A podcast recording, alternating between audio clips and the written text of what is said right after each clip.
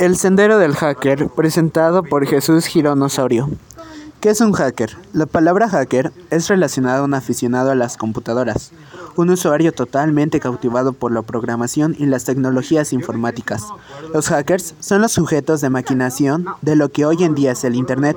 La mayoría programan y contribuyen al mundo de Linux, y a la mayoría de ellos les gusta estudiar la seguridad. Estos son usuarios muy avanzados, los cuales son capaces de superar determinadas medidas de protección. Apreciación del término. La actitud del hacker no solo se limita a la cultura del software, sino que también se pueden dedicar al campo de la electrónica, a la música, entre otros. Los hackers del software reconocen esto. Dentro de los hackers se encuentra el Computer Undergroup, en el cual podemos encontrar a los wares, que son sujetos que distribuyen softwares de manera ilegal, también llamados piratas.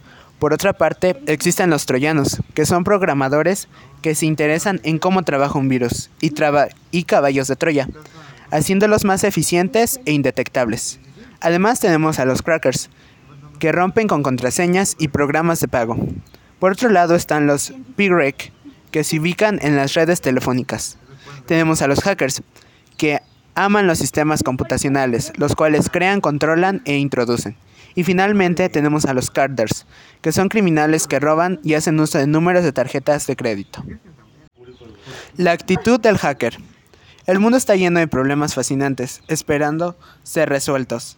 Además de que ningún problema debe ser resuelto dos veces. Hackers y delitos. Es importante conocer que al entrar a un sistema de información ajeno, ya sea en una computadora encendida o en un cuarto de oficina y sin autorización del propietario, tiene el mismo peso legal que entrar a una casa ajena. Cuando un hacker desborda el poder, se vuelve imposible para una persona poner acciones basadas en ese poder. Por otra parte, tenemos a la memoria virtual, que es la memoria grande y virtual. Un programa en un programa de máquina de 32 bits, puede acceder y usar direcciones eh, de un rango de 42 GB en una máquina de solo 4 MB de RAM. El sistema solo asigna memoria auténtica cuando le hace falta. En caso de falta de memoria RAM, se utiliza el disco duro, SWAP. Además tenemos a los multiusuarios, que son más de una persona puede usar la máquina al mismo tiempo. Programas de otros usuarios continúan ejecutándose a pesar de haber entrado en la máquina. Casi todo tipo de dispositivos puede ser accedido como un archivo. Existen muchas utilidades diseñadas para que la salida de una pueda ser la entrada de otra. Permite compartir dispositivos como disco duro entre una red de máquinas. Por otro lado, tenemos a la arquitectura de Unix, que consiste en tres diferentes capas. La primera, el kernel es el corazón del sistema operativo. Es el responsable de controlar el hardware y de asignar los diferentes recursos a los procesos. La segunda capa consiste en el shell. Es el intérprete de comandos y es generalmente con quien interactúan los usuarios. Y finalmente, la tercera capa de utilidades y aplicaciones.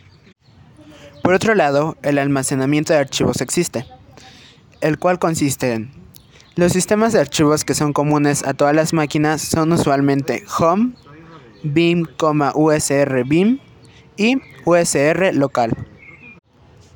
Finalmente existe la organización de archivos, la cual se divide en tres partes. La primera en archivos regulares, que son aquellos archivos comunes donde se guarda la información.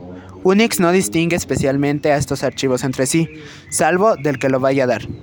Por otra parte están los directorios, los directorios son archivos que contienen la tabla de contenido o lista de archivos de un filesyn de Unix.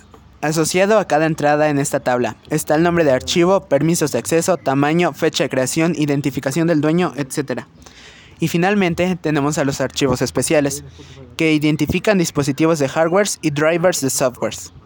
Esto ha sido todo, muchas gracias.